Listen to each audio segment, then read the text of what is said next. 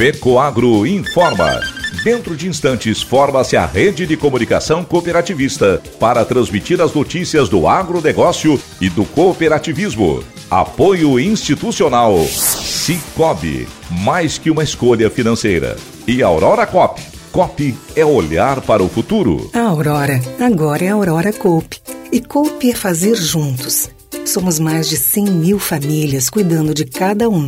Coop é pensar no amanhã e no depois de amanhã também. É grande parte de tudo que a Aurora Coop é e sempre será. E hoje também levamos essa essência em nosso nome, uma nova marca que é ainda mais a gente. Somos Aurora, Nobre e Peperi. Aurora Coop.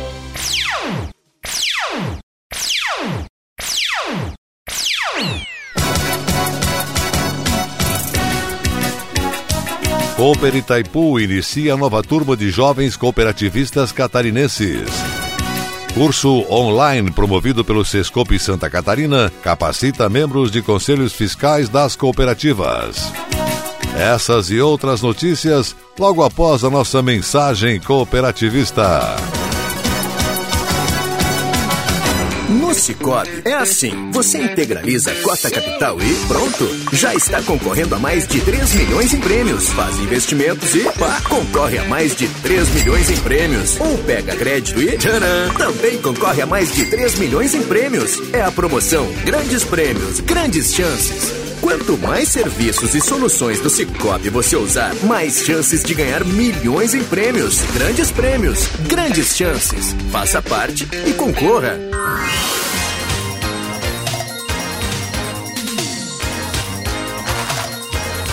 Agronegócio hoje. Alô, amigos, eu sou Renê Roberto e estou começando mais um Agronegócio hoje. Edição de quarta-feira, hoje é 27 de abril de 2022. E essas são as notícias. O Sescope Santa Catarina realizou o curso online para capacitação de conselheiros fiscais das cooperativas. Teve como objetivo capacitar membros de conselhos fiscais para o exercício da função. Entre os tópicos apresentados, o curso oportunizou uma melhor compreensão sobre a importância dos conhecimentos contábeis para o exercício da função em cooperativas. Conteúdo foi ministrado por Ainor Francisco Lotério, professor e instrutor, especialista em metodologia do ensino superior, Geraldo Rosa da Trindade, bacharel em Direito e pós-graduado em Administração de Recursos Humanos, e Manfred Crick, professor contador e mestre em Administração Moderna de Negócios. Ainor Lotério propôs uma reflexão sobre os aspectos legais, atribuições, rotinas e relacionamentos de um conselheiro fiscal. Geraldo abordou temas como bases conceituais do Conselho Fiscal, sua atuação, atribuições, responsabilidades, obrigações legais e estatutárias, legislação cooperativista e governança cooperativa. Por fim, Manfredo Crick apontou a importância dos conhecimentos contábeis a fim de familiarizar os participantes com os principais conceitos contábeis e o adequado uso das informações no desempenho da função, esclarecendo os aspectos de natureza contábil aplicáveis às sociedades cooperativas.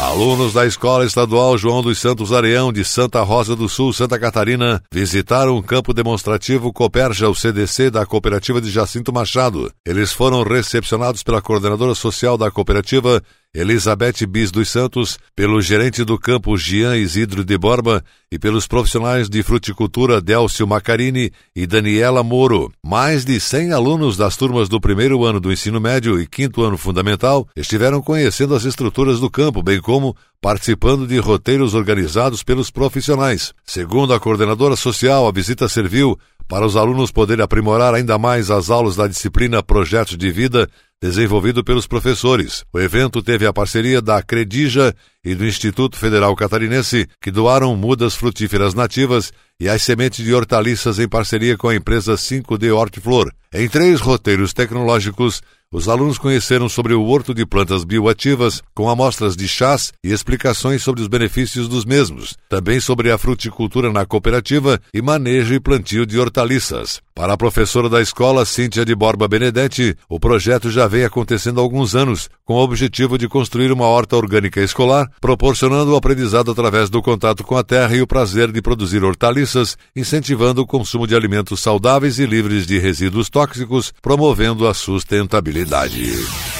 Exportações de carne de frango da Aurora Alimentos, terceira maior indústria de aves e suínos no Brasil, deve aumentar 14% neste ano, em meio a oportunidades de negócios deixados por concorrentes como Estados Unidos e Ucrânia, disse o diretor de mercados da cooperativa Leomar Somenzi. Com o avanço, a Aurora espera compensar parte das adversidades vistas no segmento de carne suína, para o qual se prevê estabilidade para os embarques de 2022, diante da redução no apetite de compras da China, maior importadora global. Não tenho dúvida. O cenário do frango é mais favorável, afirmou o executivo quando questionado sobre a possibilidade de compensação entre os resultados das duas proteínas. Ele disse que o frango já tem uma representatividade maior que a carne de porco nas exportações da Aurora e ainda conta com uma conjuntura positiva para os exportadores brasileiros. Ele acrescentou que o conflito da Ucrânia com a Rússia deixou mais favorável para o frango porque a Ucrânia exportava para os europeus e a Europa teve que se abastecer no mercado global, afirmou.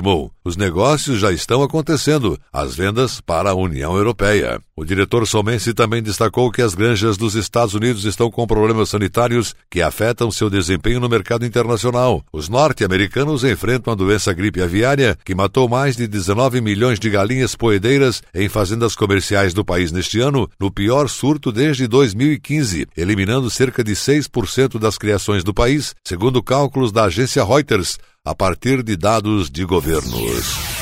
Pelo preço atual do trigo recebido pelo produtor na faixa de R$ 94,00 a saca de 60 quilos no Rio Grande do Sul e considerando o preço do pão francês praticado nas padarias e varejo em abril de 2022, entre 12 e 13 reais o quilo, o peso do trigo do grão comparado com o preço final do pão é de 14,23%. É o que mostra um estudo do Departamento de Economia da Federação das Cooperativas Agropecuárias Gaúchas, com responsabilidade de pesquisa e conclusão do economista Tarcísio Mineto. Se levar em conta o preço atual da farinha na composição do custo do pão, esse percentual seria de 25,7%. O levantamento da Fecoagro Gaúcha indica que, embora o trigo seja a principal matéria-prima na fabricação do pão francês, outros fatores motivam e pesam na formação do preço final do alimento. O impacto inflacionário dos preços também é sentido no campo pelo produtor, assim como é para o consumidor. Acompanhamento da federação com base em dados históricos da participação do preço do trigo na planilha de custos do pão mostra que o impacto não passa de 20% na composição de preço do produto final. O elo produtor na cadeia trigo também sofreu uma inflação de custo de produção nos últimos 12 meses de 51%, enquanto que o preço recebido pela saca de trigo teve aumento de apenas 16,7% no mesmo período. O economista Tarcísio Mineto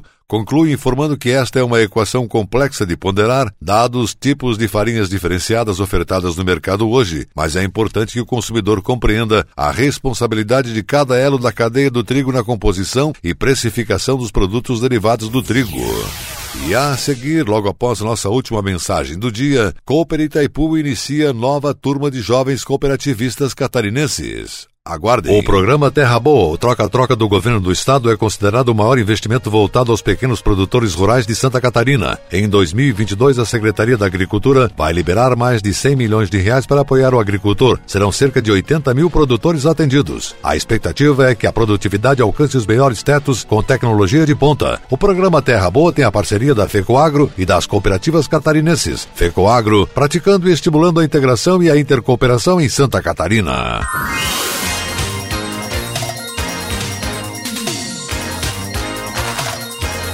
Agronegócio hoje. E continuamos com o nosso agronegócio hoje, nesta quarta-feira. E agora atenção para a última notícia.